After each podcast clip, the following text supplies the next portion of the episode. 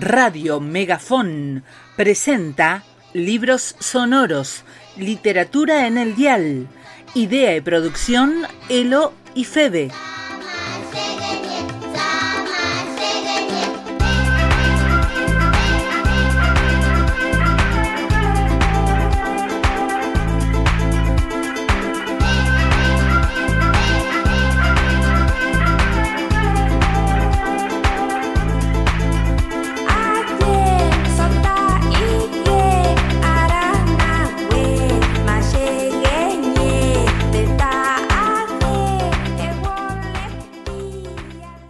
El cuento para niñas rebeldes de hoy trata sobre una mujer a la que le importaba mucho dar a conocer su verdad. Con ayuda de amigues, comenzó a pensar en maneras secretas de publicar lo que nadie más se animaba a decir. Es una historia de valentía en medio de la dictadura de Benito Mussolini en Italia.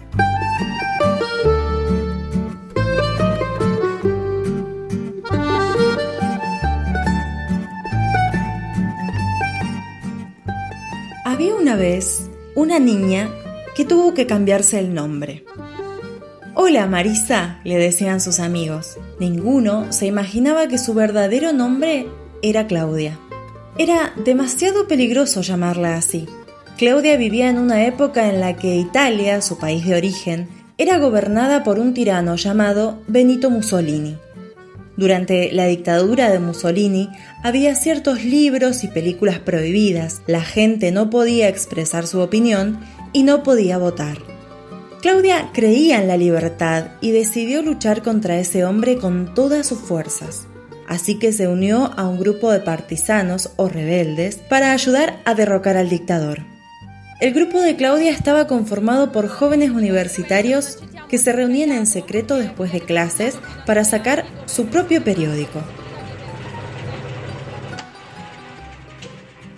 Pero, ¿cómo podían difundir su mensaje si la policía de Mussolini estaba en todas partes? Claudia fue muy valiente. Condujo su bicicleta de una ubicación secreta a otra durante casi dos años para llevar periódicos y mensajes confidenciales. Un día, el régimen finalmente colapsó Radio Milano Liberata. Volontari della libertà si sono impadroniti oggi alle 16. La Radio Nacional anunció que Italia era una nación libre del fascismo y la gente inundó las calles para celebrarlo. Claudia, o Marisa, tenía una última misión.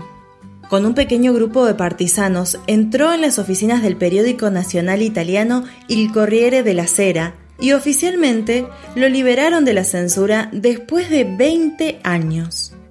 Finalmente podían publicar la verdad y los amigos de Claudia por fin podían llamarla por su verdadero nombre.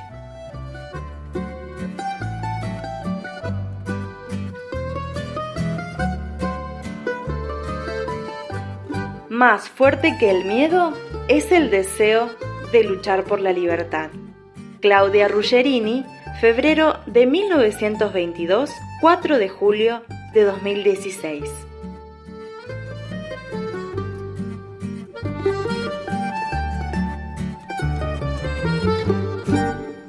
La lectura seleccionada es, una vez más, del primer volumen de Cuentos de Buenas noches para Niñas Rebeldes, de Elena Fabili y Francesca Cavallo.